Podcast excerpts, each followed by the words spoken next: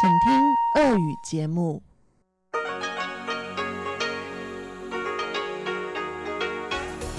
В эфире Международное радио Тайваня.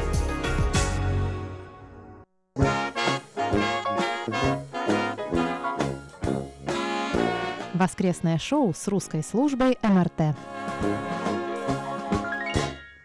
В эфире воскресное шоу с русской службой МРТ. У микрофона Мария Ли и мои коллеги Анна Бабкова, Чечена Кулак и Игорь Кобылев. Сегодня мы подведем итоги опроса минувшей недели. Напомню, что обсуждали мы парады и их целесообразность. Затем зададим вам новый вопрос в, да, вопрос в догонку, после чего Анна Бабкова проведет рубрику «Почтовый ящик МРТ». На этом завершится получасовая передача на частоте 5900 кГц с 17 до 17.30 UTC. А тех же, кто продолжит слушать часовую программу на частоте 9590 кГц с 14 до 15 UTC, Инна Островская пригласит в гостиную МРТ. В конце часа прозвучит повтор передачи «Тайвань и тайваньцы». Кстати, часовую программу вы также можете слушать в интернете на нашем сайте ru.rti.org.tw.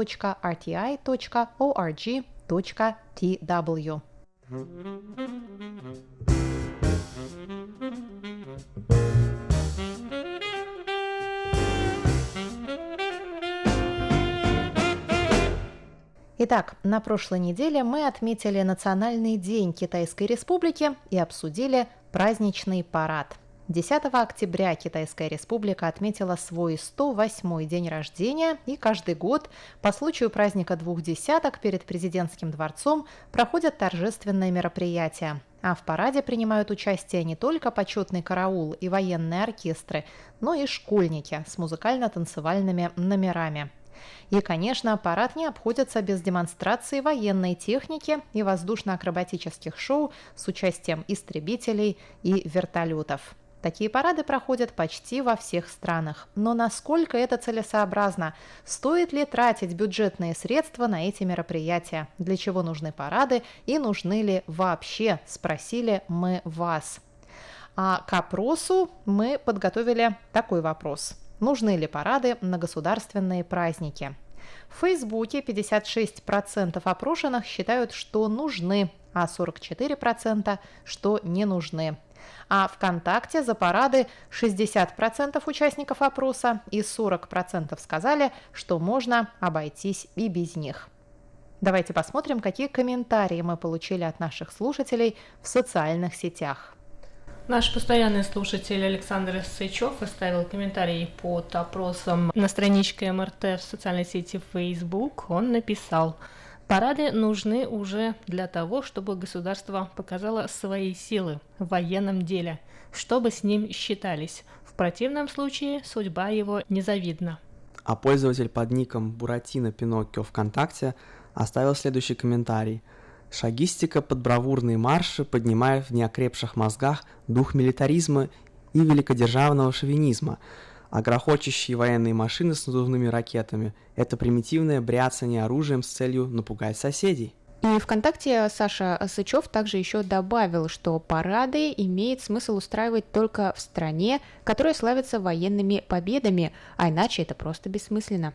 Нам также написали по имейлу наши постоянные слушатели Анатолий Клепов из Москвы и Николай Егорович Ларин из Подмосковья. Анатолий Клепов пишет – Парад – это, как я понимаю, военная техника. Демонстрация – это народ, который проходит по главным площадям и улицам в России. Считаю, что парад нужен, но не чаще одного раза в год. Конечно, на это тратится большое количество финансов, но парад нужен из-за того, что молодежь ничего не знает о прошлом страны. А в дни парадов по телевидению показывают патриотические фильмы об истории страны, в которой были и негативные стороны, и перегибы. Я поддерживаю парады, заключает Анатолий Клепов. Впрочем, молодежь не смотрит телевизор, к сожалению. Пишет нам Николай Егорович Ларин из Подмосковья.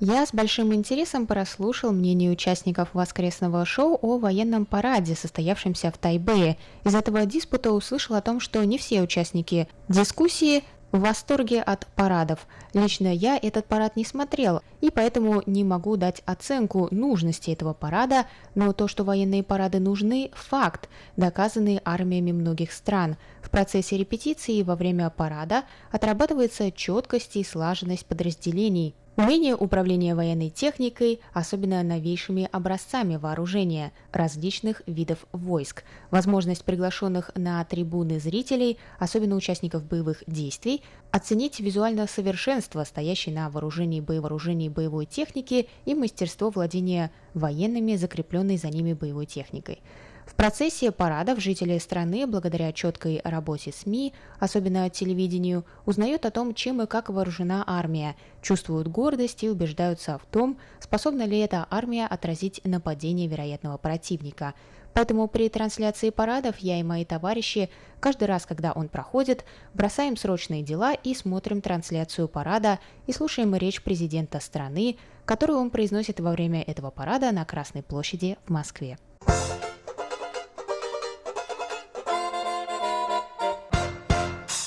Спасибо большое, дорогие друзья, за ваши мнения. И вот наш сегодняшний вопрос как раз по следам окончания письма Николая Егоровича Ларина и по следам праздника двух десяток. Сегодня я хотела бы поговорить о программной речи президента Цай Янвэнь, о ее обращении к нации в главный государственный праздник страны.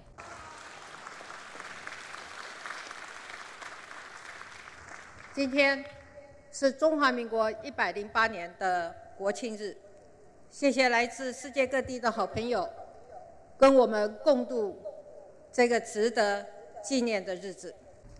В обращении на праздник двух десяток президент страны подводит итоги своей работе за минувший год и намечает новые задачи. в этом году к речи президента было приковано особое внимание. Во-первых, в свете последних поражений страны на дипломатическом фронте, незадолго до праздника, как мы помним, страна лишилась сразу двух дипломатических союзников, причем в течение одной недели. Соломоновы острова и Республика Кирибати переключили дипломатическое признание на Пекин. Но главное – приближаются президентские выборы.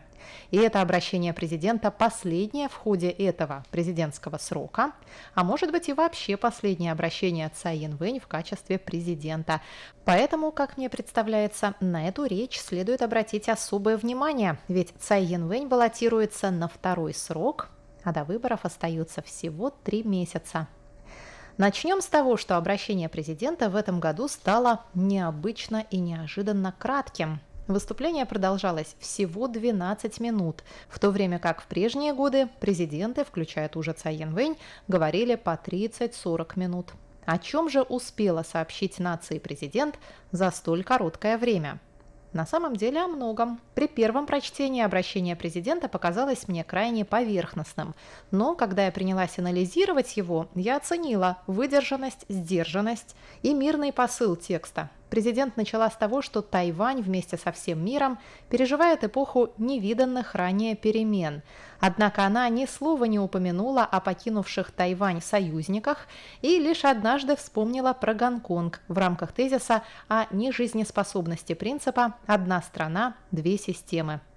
Президент сказала, что Китай продолжает угрожать Тайваню этой формулой, оказывать на остров дипломатическое давление. Народ Тайваня един в отрицании формулы «одна страна, две системы» вне зависимости от партийной принадлежности. Более того, эта формула убийственна для Тайваня и угрожает существованию Китайской республики. Тайваньский народ, столько переживший и выстоявший, никак не может разобщаться, кого бы он ни поддерживал, и в этом, как мне кажется, основной пафос речи президента. Поддержание народного единства, строительство сильного Тайваня, что включает создание справедливого общества, повышение обороноспособности и экономической мощи, и мощи, и участие в работе международных организаций, так президент обозначила три задачи, стоящие перед Тайванем в краткосрочной перспективе. А все беды, горести и трудности Тайвань должен превращать в импульс для дальнейшего развития. Вот такая речь прозвучала с трибуны у президентского дворца в Национальный день Китайской Республики. Я хочу спросить моих коллег, а какое у вас осталось впечатление об обращении президента? О чем важном она, на ваш взгляд, не сказала? Как бы вы оценили ее по сравнению, скажем, с прошлогодней речью?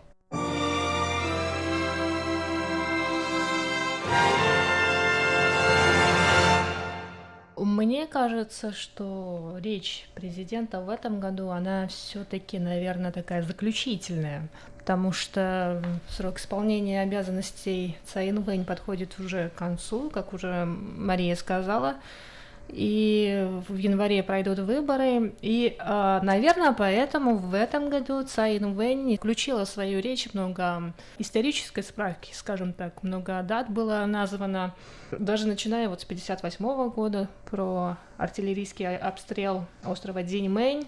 Далее она говорила не только про историю Тайваня, но и вообще про всю мировую экономику, например, упомянула нефтяной кризис 70-х годов, финансовый кризис 97-го, там 2000-х годов и так далее. Но это все было в рамках одного тезиса, что пришлось пережить тайваньскому народу. Да, и именно и после всего этого, после перечисления вот таких вот печальных событий э, в истории мира и в Тайване, она заключила, что тайваньцы смогли это пережить и но это такой посыл, наверное, все-таки, что даже несмотря на то, что бывают какие-то печальные события происходят, но народ, если он остается единым, и он может противостоять э, любым вызовам. Более того, обратить их себе на пользу. Вот еще, что она подчеркивала в своей речи, что несмотря на то, что были такие вот печальные страшные вещи, Тайвань сумел обратить их, перевернуть их и сделать толчком к своему дальнейшему развитию. Да, я думаю, что и не случайно она говорила про азиатских тигров. Как мы все знаем, Тайвань стал одним из четырех азиатских тигров. Э, это что касается экономики, роста экономики в последние 30 лет. И это все было на фоне того, что происходит сейчас на мировой арене. Это торговые войны между США и Китаем. Цаймейн также упомянула рост китайской экономики, экспансию вообще китайского влияния на весь мир. Мне кажется, что да, после прочтения этой речи мне показалось, что она очень даже логична, несмотря на свою краткость. Но если сравнивать с прошлогодней речью, в прошлом году Цайн Вэнь много говорила именно про Тайвань, скажем так и про то, что э, тайваньская армия должна научиться обеспечивать себя, не опираясь на другие страны или на технику, купленную в других странах. И об этом также было объявлено, когда Цайн Вэнь только заступила на пост президента, и в прошлом году вот у нее такой промежуточный период был, поэтому она подвела, скажем, итоги первой части своего президентства. А, вот Чечена интересно упомянула о том, что это, возможно, последняя речь э, президента Цай, но на самом деле мне кажется, что она эту речь так построила специально, чтобы она не была ее последней речью. Потому что чем больше ты говоришь и дольше, тем большее количество людей ты, скорее всего, этой речью заденешь и обидишь. А такая 12-минутная речь, она, в принципе, и легко на сердце ложится, и на уши, и меньшее количество людей не так ее поймут. Поэтому эта речь, мне кажется, очень лаконична и призвана понравиться всем, чтобы как можно меньшее количество людей отказались э, голосовать за нее. То есть она проникнута вообще таким духом позитивизма, можно сказать, да? Она не стала долго распространяться про ситуацию в Гонконге. Мы ожидали, что так будет. Она не стала заострять внимание на потере дипломатических союзников, ограничившись общими фразами, а сделала акцент исключительно на достижениях. Причем она не применула упомянуть, что формулу «одна страна, две системы» отвергает не только ее партия, но и противоположная партия Гаминдан. 拒绝一国两制是两千三百万台湾人民不分党派、不分立场、彼此间最大的共识。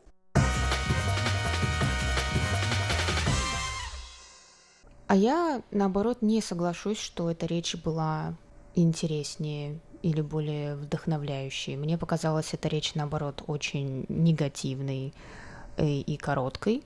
Я сравнила ее с речью прошлого года, и да, как правильно Маша в самом начале сказала, речь, можно сказать, в два раза короче, потому что в этом году она, ну, страниц на 5, а в прошлом не меньше, чем на 10.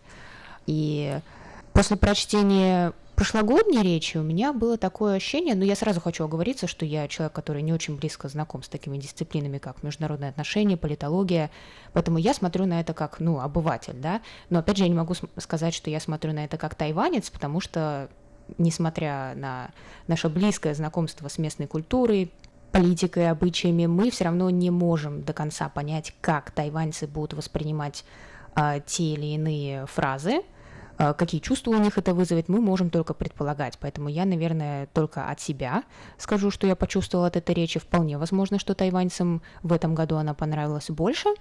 Но мне показалось, что в этом году вот название речи было проявляя твердость и стойкость, страна уверенно выходит на мировую арену. И вот эти три слова твердость, стойкость и уверенно, они а, встречаются потом а, в течение... Многократно. Да, очень многократно. Я даже их стала подчеркивать, и у меня вот прям вот просто вся бумага исписана, потому что на одной странице сразу написано «сильное давление, угроза, угрожать». Тут, кстати, есть несколько сразу абзацев, где постоянно говорится об угрозах. Вот это я поэтому хотела сказать, что речь очень негативная. Когда она начала говорить о всех э, ужасах и кризисах, которые выстоял Тайвань в прошлом, да, вот такая историческая справка – Несколько страниц посвящено болезням, тайфунам, финансовому кризису, выходу из ООН, атакам. Э, то есть я читаю и понимаю, что вся речь построена на том, как было плохо и ужасно, и поэтому дальше начинает повторяться слово, повторяться слово стойкость, стойкость, усилие э, и так далее – Поэтому она, я бы сказала, что она вроде пытается мотивировать, да, эта речь, но речь прошлого года куда более мотивирующая, потому что она построена совершенно по-другому. Не то, что мы испытали ужасы, ну давайте будем стойкими, да, тут даже последний абзац в этой речи, он не мотивирует никак. Он говорит, что ну вот было ужасно, будет нормально, с днем рождения Китайская республика, да. А в прошлом году она перечислила все достижения, да, вот с первых двух да, на тот момент было первые два года, да, или три года ее а, после заступления на должность. И здесь Тайвань должен стать положительным примером. Региональная стабильность. Вместе будем там добиваться, адаптироваться к изменяющемуся миру. Тайвань должен быть гибок.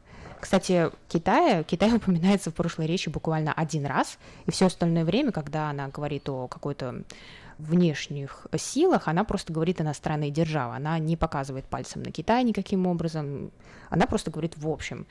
То есть, правильно, она действительно концентрируется на Тайване. Новые возможности. Потом она начала перечислять вот в прошлом году, какие были достижения железная дорога, электричество, да, у нас там были какие-то отключения, потом пенсионная реформа, что они сделали для молодых родителей, да, вот это в социальной сфере, налоговые реформы, еще что. То есть идет большое количество какой-то конкретики, вот отказ от ядерной энергетики. И в конце такие вдохновляющие фразы, там, когда действительно мир увидит красоту Тайваня, мы не останемся одни. То есть она вот как-то, не знаю, в ней больше воздуха в этой речи. А когда я читаю вторую речь, да, вот в этом году, воздуха никакого не остается под конец, под конец ее прочтения. Она очень депрессивная.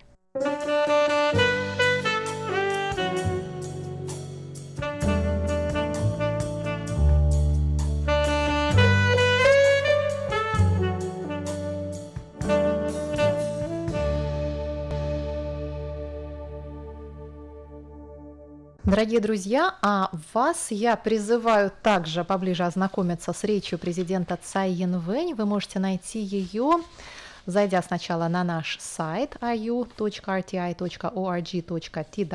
а затем в облаке сверху сайта кликнуть на баннер с днем рождения Китайская Республика. И откроется специальный сайт, посвященный празднику двух десяток, и там отдельная страница как раз содержит полный текст речи президента Цай Янвэнь. И хочу задать вам такой вопрос. Понравилась ли вам речь президента Китайской Республики по случаю Национального дня? Присылайте развернутые ответы на адрес russ@rti.org.tw и оставляйте комментарии под нашими постами в Фейсбуке и ВКонтакте.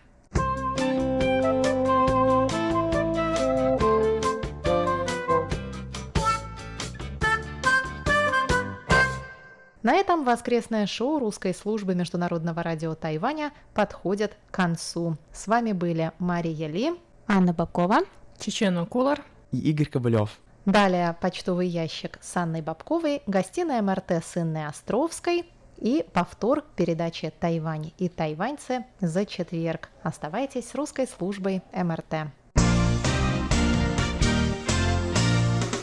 Воскресное шоу с русской службой МРТ.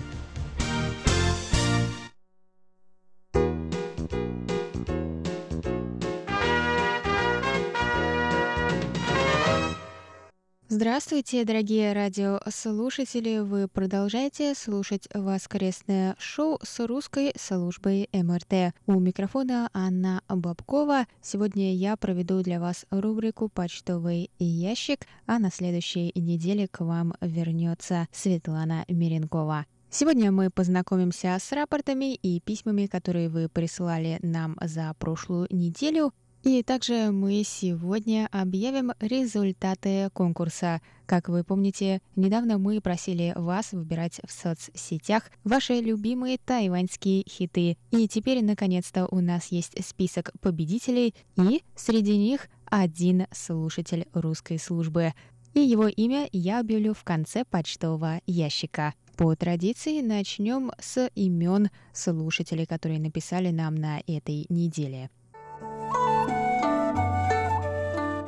Игорь Сыроватко, Александр Пруцков, Михаил Бринев, Вадим Туликов, Тим Брейл, Олег Сальников, Анатолий Клепов, Николай Ларин, Игорь Макров, Владимир Китаев, Альвидес Алиесатис, Андрей Молоков, Дмитрий Елагин и Алексей Веселков.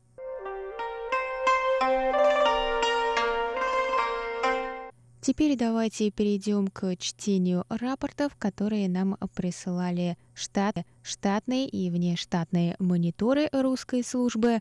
Мы вещаем на частоте 5900 кГц с 17 до 17.30 UTC и на частоте 9590 кГц с 14 до 15 UTC – на первой частоте 5900 кГц мы вещаем полчаса, а на второй частоте 9590 кГц мы вещаем 1 час. Сначала давайте познакомимся с рапортами по частоте 5900 кГц. Первый рапорт по нашей частоте 5900 кГц, на которой мы вещаем с 17 до 17.30 UTC, от Александра Пруцкого из Рязани. Он слушал нас на этой частоте 29 и 30 сентября 2, 3, 4, 5, 6, 7 октября, 8, 10, 11, 12 и 13 и поставил следующие оценки по шкале СИНПО. 29 сентября 35533, 30 сентября 3555533, 2 октября 35533, 3 октября 35533, 4 октября 35533, 5 октября 35533, 6 октября 35533, 7 октября 45544, 8 октября 45544, 10 октября 45544, 11 октября 35533, 12 октября 35533 и 13 октября 35533. Следующий рапорт от Дмитрия Елагина из Саратова.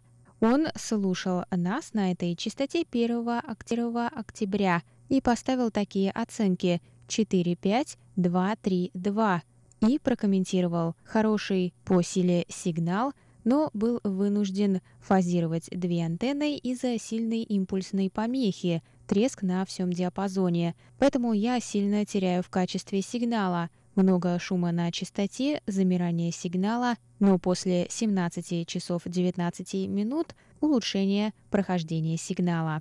Следующий рапорт по нашей частоте 5900 кГц от Андрея Мулакова. Он слушал нас с 17 до 17.30 UTC 25 сентября и поставил такие оценки по шкале СИНПО 4-4-3-4-4. Следующий рапорт от нашего слушателя Альвидеса Алиесатиса из Литвы. Он слушал нас 11 октября с 17 до 17.30 UTC на частоте 5900 кГц и поставил такие оценки по шкале СИНПО 4, 4, 3, 2, 3. Также свои рапорты по частоте, по частоте 5900 кГц нам прислал наш слушатель Игорь Макров из Смоленской области. Он слушал нас 18, 19, 21, 22, 23, 27, 28 и 29 сентября, а также 1, 6, 9 и 10 октября. Он поставил такие оценки. 18 сентября 5, 4, 4, 4, 4, 19 сентября 5, 5, 5, 5, 5, 21 сентября 4, 4, 4, 4, 4, 22 сентября 5, 4, 4, 4, 4, 23 сентября все пятерки, 27 сентября также все пятерки, Свой рапорт по частоте 5900 кГц нам также присылал Николай Егорович Ларин из Подмосковья. Он слушал нас с 11 по 14 октября с 17 до 17.30 UTC, 11, 12 и 13 октября он поставил оценки 4, 5, 4, 4, 4, а 14 октября 4, 5, 4, 2, 4. Он написал, что прием в эти дни был хорошим, но 13 октября имел место постоянный шум на протяжении всей передачи, а 14 октября наблюдались сильные замирания. Свой, Свой рапорт нам также прислал наш постоянный слушатель из Москвы Анатолий Клепов. Он слушал нас на частоте 5900 кГц 14 октября и поставил такие оценки по шкале СИНПО 4.5, 4.4.4. На частоте 5900 кГц нас также слушал Туликов Вадим из Брянской области 9 октября и поставил нам по шкале Синпо все четверки. Он также написал комментарий. В течение передачи были незначительные замирания сигнала и атмосферные шумы. В целом сила сигнала хорошая, комфортная для прослушивания. С наступлением осени слышимость на частоте 5900 кГц улучшилась в связи с уменьшением светового дня. Всегда с большим интересом слушаю ваши радиопередачи. Свой рапорт нам также прислал Михаил Бринев из Владимирской области. Он слушал нас 7 октября и поставил такие оценки 3-5, 4-3-3. Он добавил, что качество прослушивания удовлетворительное со средними по силе замираниями сигнала, помех от других радиостанций нет.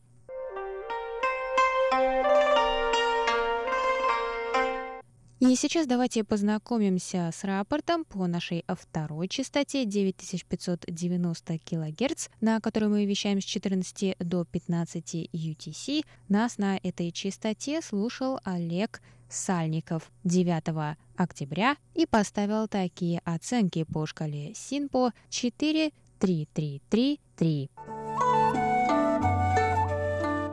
Также на этой неделе мы получили письмо от нашего слушателя Алексея Веселкова из города Бердска. В своем письме он заметил, что наше радио не объективно освещает события, которые сейчас происходят в Гонконге, и что наше радио выражает симпатию этим протестам. Спасибо Алексею за письмо, и наша русская служба хотела бы ответить на него следующим образом. В своих новостных выпусках мы освещаем события, как они есть, не придавая им какой-либо эмоциональной окраски и не выражая свое мнение. Но в своих передачах и наших общих шоу по своему желанию наши ведущие имеют право высказывать свою точку зрения по каким-либо вопросам, включая Гонконг и другие события, но они ни в коем случае не отражают общей позиции радиостанции или русской службы, и мы также вас призываем отнестись к нам, как и к другим СМИ, критически и составить для себя свое мнение. Еще раз спасибо за письмо и самое долгожданное. Кто же стал победителем конкурса от нашей радиостанции из слушателей русской службы? Поздравляем Александра Сычева! Вы получаете сувенир от нашей радиостанции, который будет немедленно отправлен вам по почте. Все, дорогие друзья, спасибо, что оставались с нами. Это была ведущая Анна Бабкова в рубрике «Почтовый ящик». Пока!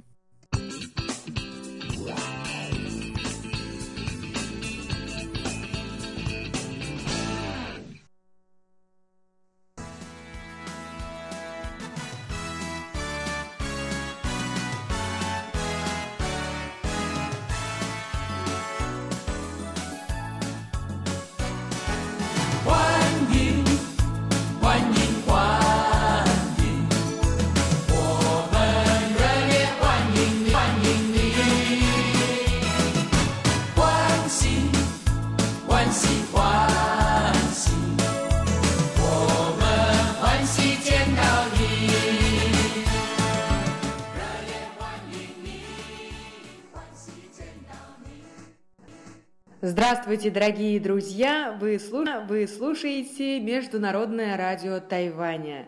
У микрофона ведущая Инна Островская, и, как всегда, по воскресеньям я приглашаю вас в нашу гостиную МРТ.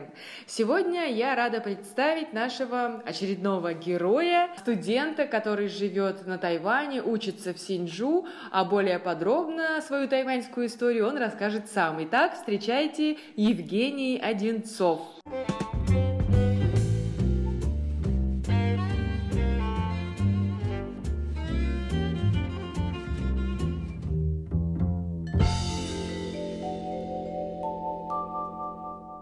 Здравствуйте, Женя. Здравствуйте, Инна.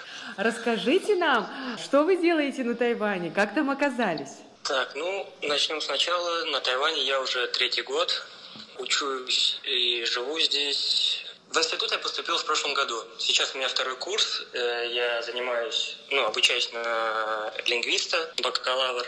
Э, изучаю английский, английский и китайский. Два языка у меня одновременно в курсе идет. Прилетела сюда, на Тайвань, если честно, вообще случайно. Я проходил первый год обучения в России, в институте в МИИТе. И у моих родителей есть друзья, они работают вместе. Вот. И поступило такое предложение моей матери, моей матери о том, то, что можно прилететь сюда на Тайвань и попробовать изучать китайский, английский подтянуть, в общем, все в этом роде. То есть здесь говорилось о том, что обучение лучше, и контингент людей другой, не такой, как в России. Люди здесь как-то добрее, и тепло всегда. Ну, вы сами понимаете. Я подумал, что почему бы и нет, надо всегда попробовать. Тем более это остров, у кого раньше в детстве не было мечты попасть на какой-нибудь остров, покреться, так сказать. И вот в один прекрасный момент, два года назад, я решил бросить в Москве институт и податься на Тайвань. Сюда первый год я прилетел, э, занимался изучением китайского. Честно говоря, это было довольно-таки сложно, потому что в первый раз не всегда все получалось. То есть я первые три месяца завалил первую книгу, у меня не шел язык, я не знал, что мне делать. Посещали всякие глупые мысли о том, получится или нет. Промелькали даже мысли о том, что как бы вернуться обратно домой, в Москву, в Россию. Но потом, в какой-то прекрасный момент, я все-таки собрался с мыслями, взял себя в руки, решил продолжать. И потихоньку, помаленьку, усердным трудом, изучением языка подтянул китайский, закрыл три книги, потом стал больше углубляться в английский, потому что у меня обучение на английском языке, и мне надо было подтянуть свой язык. Занялся английским, мне в этом помогали мои соседи по общежитию. Они из Сан-Люсии, Карибские острова. Вот, я их просил мне помочь с языком, общался с ними на английском, на китайском – вместе проводили досуг, все свободное время. Ну и таким образом я подтянул языки и смог поступить вот в институт в местный.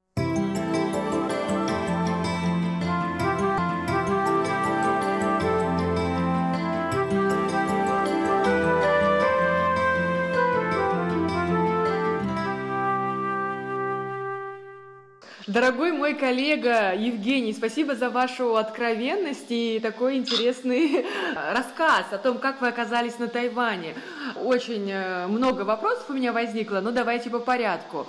За два года рассказы друзей ваших родителей подтвердились? Ну, поначалу, первый месяц, когда я сюда прилетел, все было прекрасно. То есть отличная погода, это было лето, где-то июль. Это была жара, пальмы, кокосы, детские мечты сбываются. Ты попадаешь на остров, все кажется замечательным и прекрасным.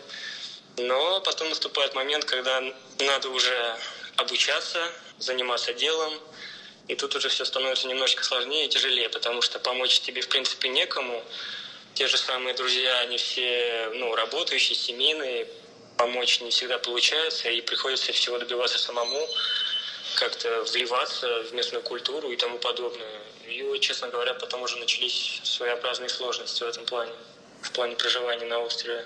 Но поскольку тема эта актуальная, я думаю, что многие наши соотечественники, живущие на острове, хотели бы узнать и эм, понять, как решить какие-то бытовые сложности, может быть, и языковые, культурные различия. Ну, с языком, в принципе, не так уж и сложно разобраться, если хотя бы изучить базовый английский, какой-нибудь такой, ну, разговорный, сленговый, хотя бы что-то в этом роде, то если попробовать заобщаться с местными тайванцами на том же самом английском, тут э, кстати, на Тайване очень многие говорят на английском, то есть обучаются английскому с самого детского сада, можно так сказать. Поэтому в этом нет особо никаких проблем. Они могут подтянуть вас и в китайском, и в английском в некоторых случаях. Вот. В изучении языка, в принципе, проблем не будет. А что касаемо самозанятости, то есть работы, там, добычи денег на какие-то личные нужды, то есть пропитание, там, одежда, проживание, съем квартиры. В этом плане немножечко посложнее, потому что, чтобы получить разрешение на работу, вам надо здесь прожить год. То есть по визиторской визе вы здесь будете проживать в течение года при условии, если вы при этом проходите китайские курсы на протяжении этого года. Потом через год вам нужно будет сделать резидентскую визу. Вам выдадут уже местную ID-карту, ERC называется. Это как бы что-то вроде паспорта для иностранца на Тайване. С этим документом уже можно будет оформлять рабочую визу, делать разрешение на работу, и можно пробовать э, себя в преподавании английского языка. Здесь это очень котируется и очень приветствуется. То есть можно очень хорошо при этом заработать на первое время так точно. По крайней мере, пропитание и проживание себе снять вполне легко.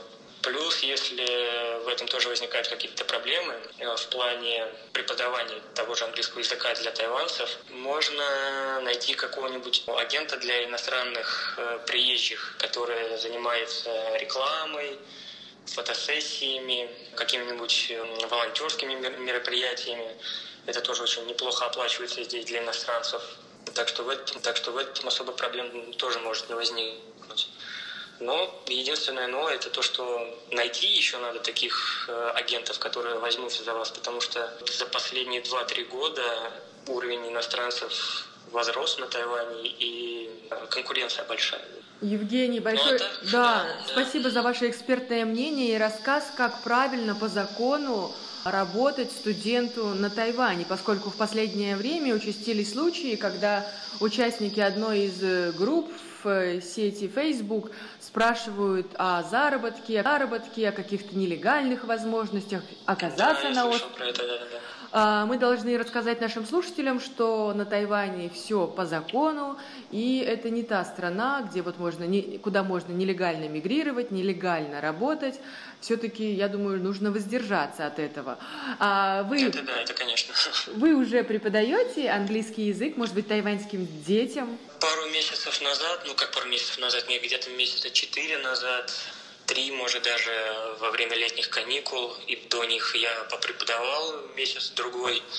И сейчас, в принципе, с этим у меня небольшие проблемы, потому что график учебы у меня очень прыгучий. То есть я могу как учиться днем, так и с утра, так и вечером, и поэтому на протяжении пяти рабочих дней вклинить куда-то работу очень сложно на данный момент в этом семестре. А так, я надеюсь, что со следующего семестра будет попроще, и я смогу подобрать себе, опять же, работу преподаванием и что-то в этом роде.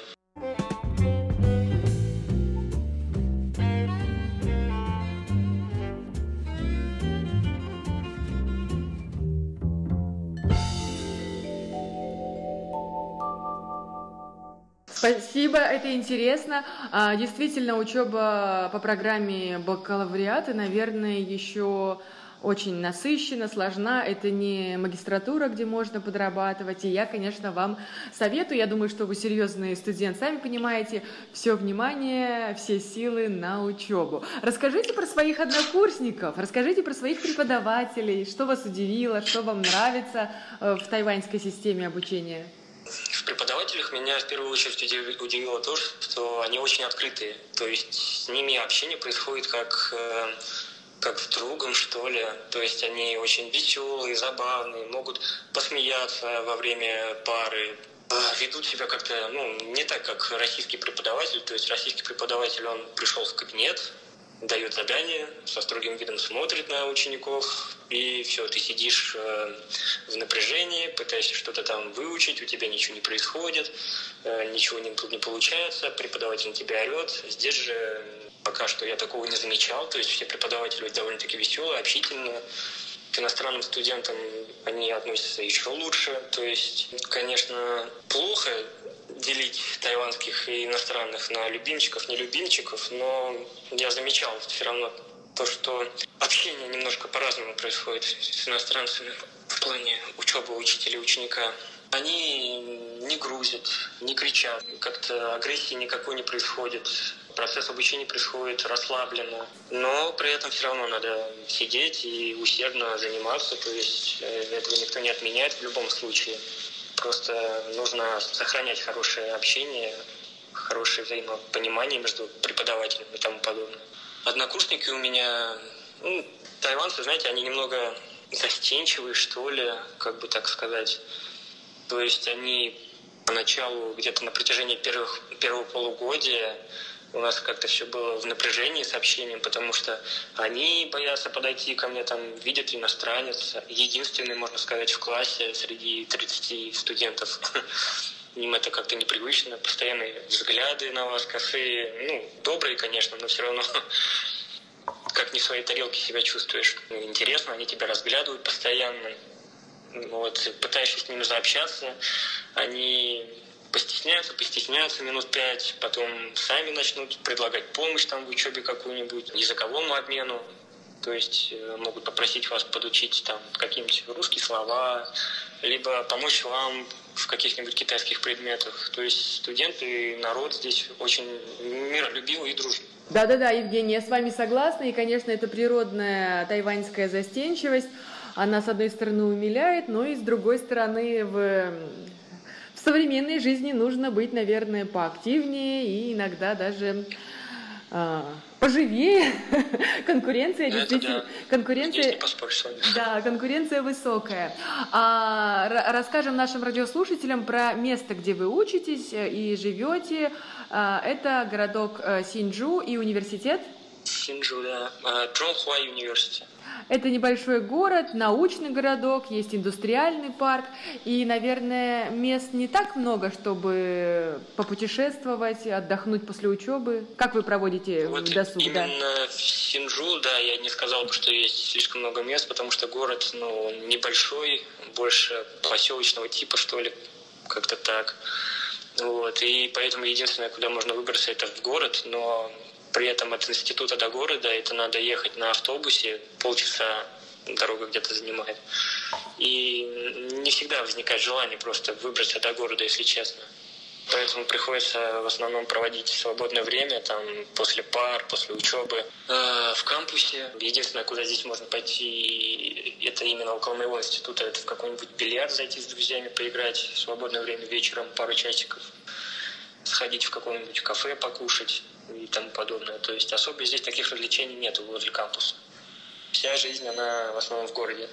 Но до города, еще раз говорю, то, что ну, не всегда возникает желание ехать.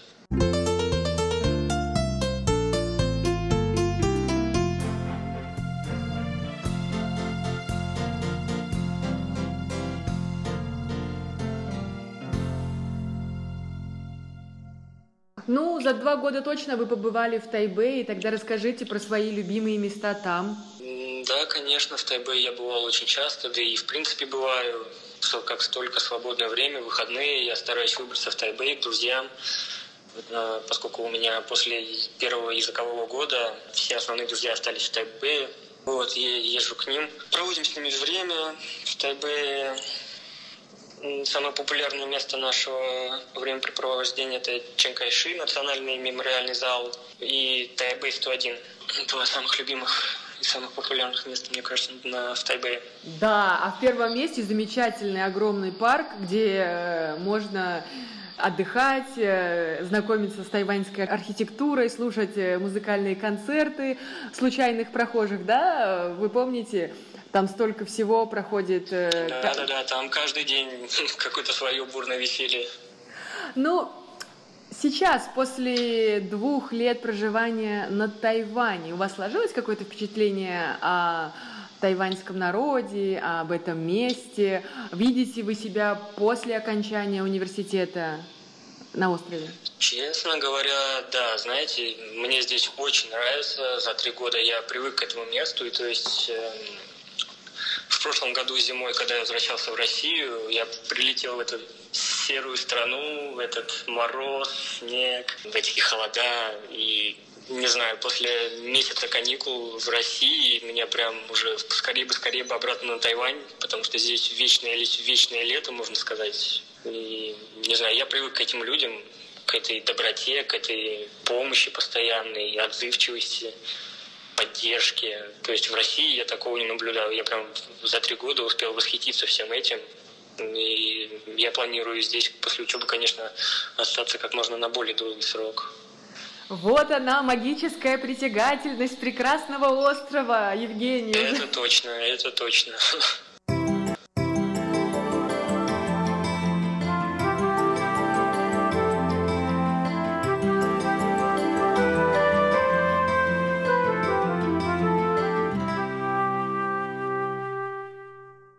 Я знаю, что сложный вопрос, и я его часто задаю нашим слушателям.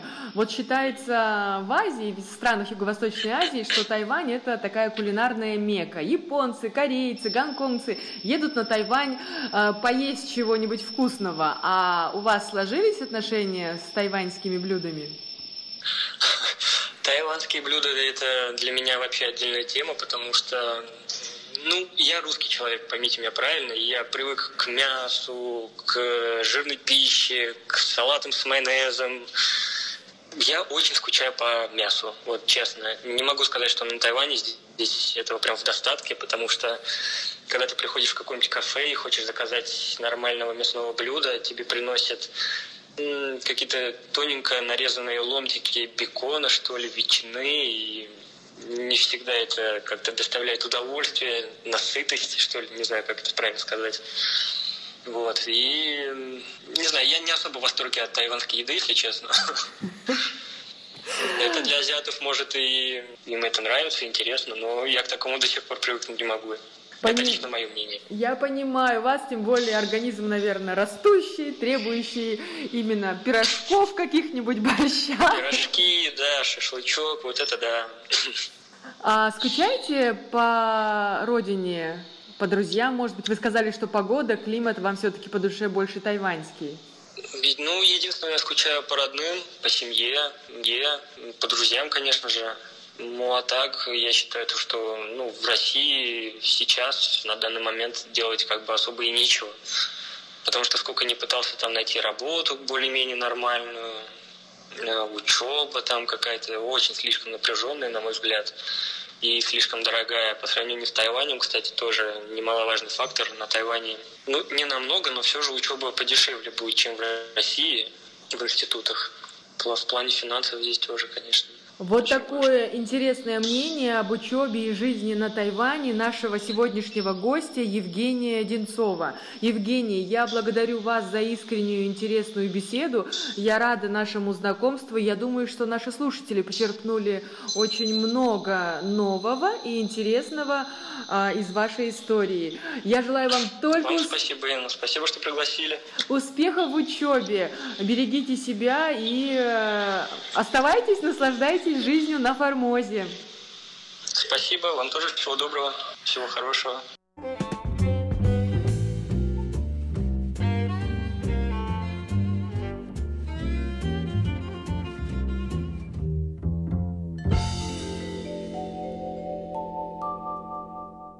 Дорогие друзья, это была передача Международного радио Тайваня «Гостиная МРТ». У нас в гостях был Евгений Одинцов.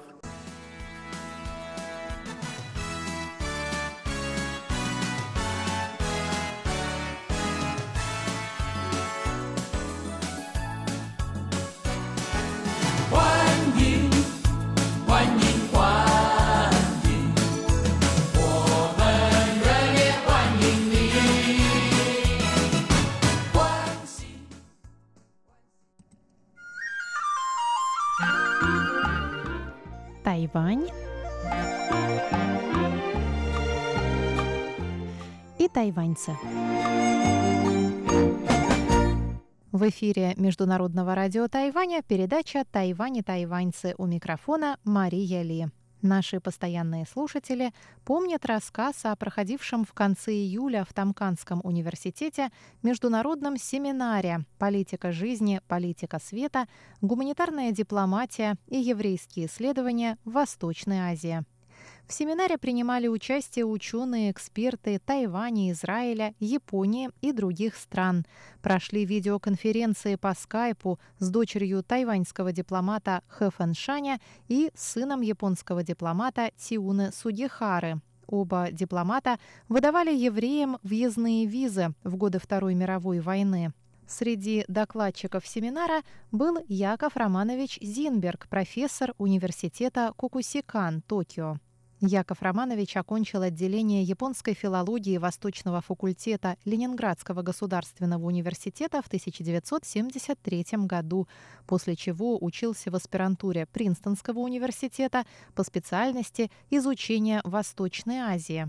В 1985 году он переехал в Японию, где сначала работал в университете Хоккайдо, а с 1995 года он сотрудник факультета Азии 21 века университета Кукусикан. Мы связались с Яковом Романовичем по скайпу и попросили его рассказать нам кратко о содержании его доклада.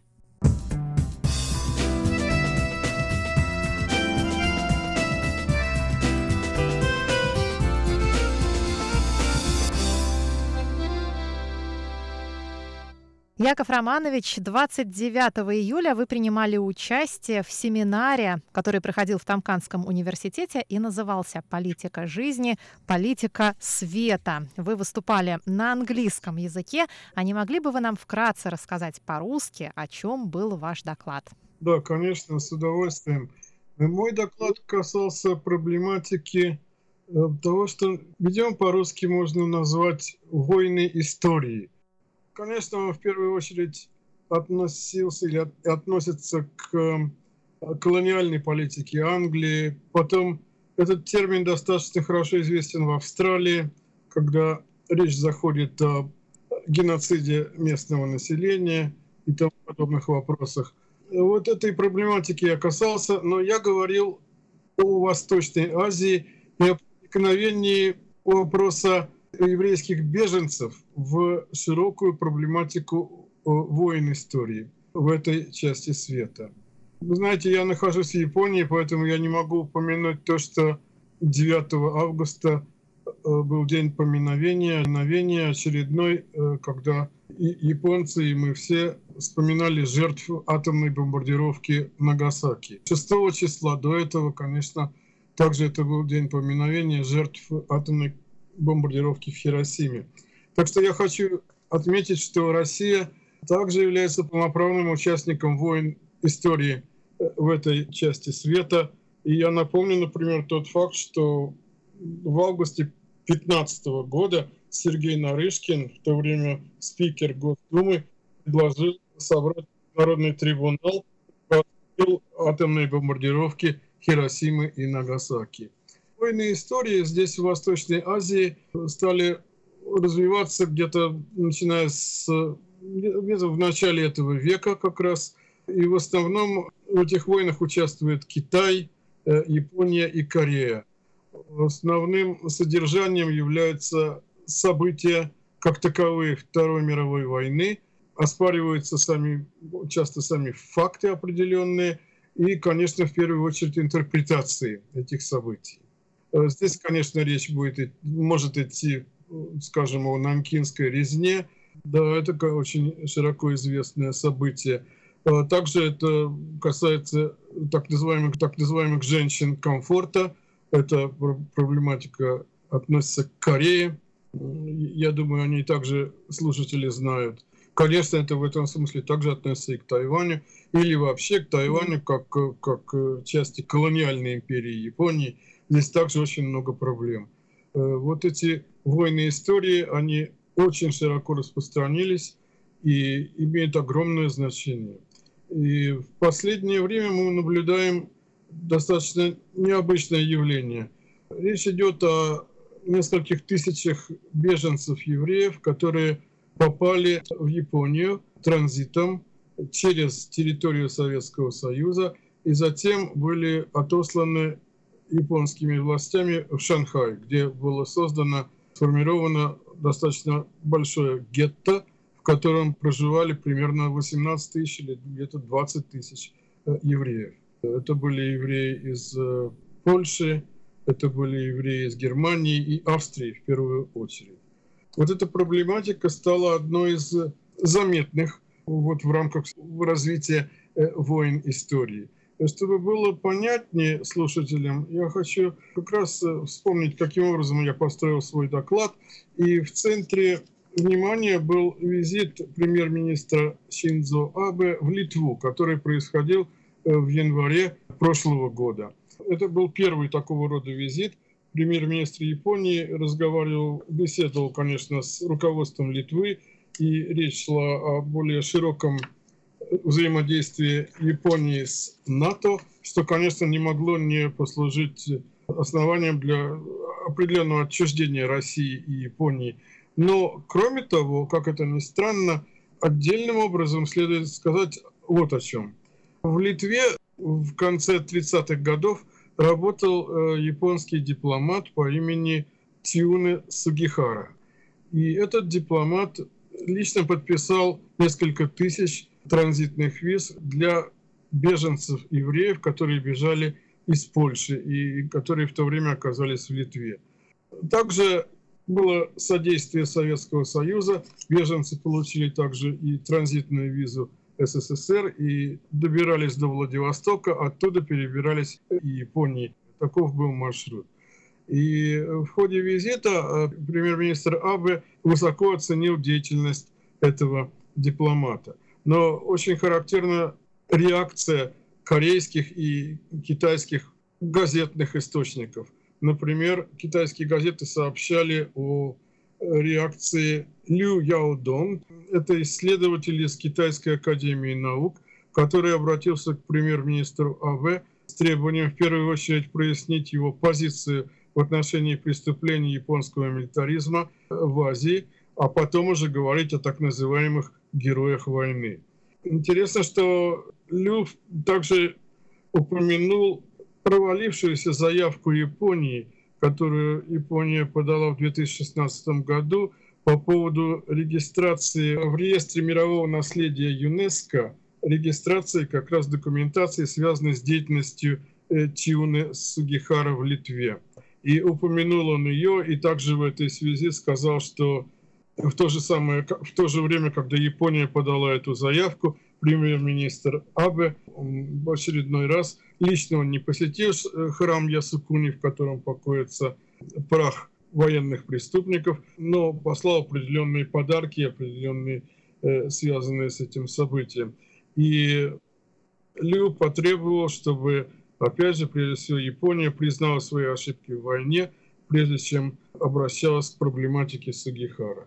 Но в то же время корейские газеты, например, глава популярной корейской газеты, которая издается в Японии, очень интересно отмечал, что вряд ли является совпадением то, что премьер-министр Абе, как правило, посещает какие-либо места, связанные с еврейской историей, в то время, когда возникают острые проблемы с Кореей, с Кореей как раз в рамках эволюции войн истории. В частности, он говорит о событиях декабря 2013 года, в то время как раз премьер-министр Абы лично посетил храм Ясукуни, и это вызвало протесты со стороны Кореи и Китая. И сразу после этого премьер-министр Абы остановился в музее Анны Франк в Амстердаме в марте 2014 года. Кроме того, автор находит еще ряд подобного рода совпадений и, и говорит много о ревизионизме со стороны Японии. Продолжение рассказа Якова Романовича Зинберга о его интереснейшем докладе в ходе семинара в Тамканском университете вы услышите на следующей неделе в рубрике «Тайвань и тайваньцы». А я, Мария Ли, на этом прощаюсь с вами. Пожалуйста, оставайтесь с русской службой МРТ.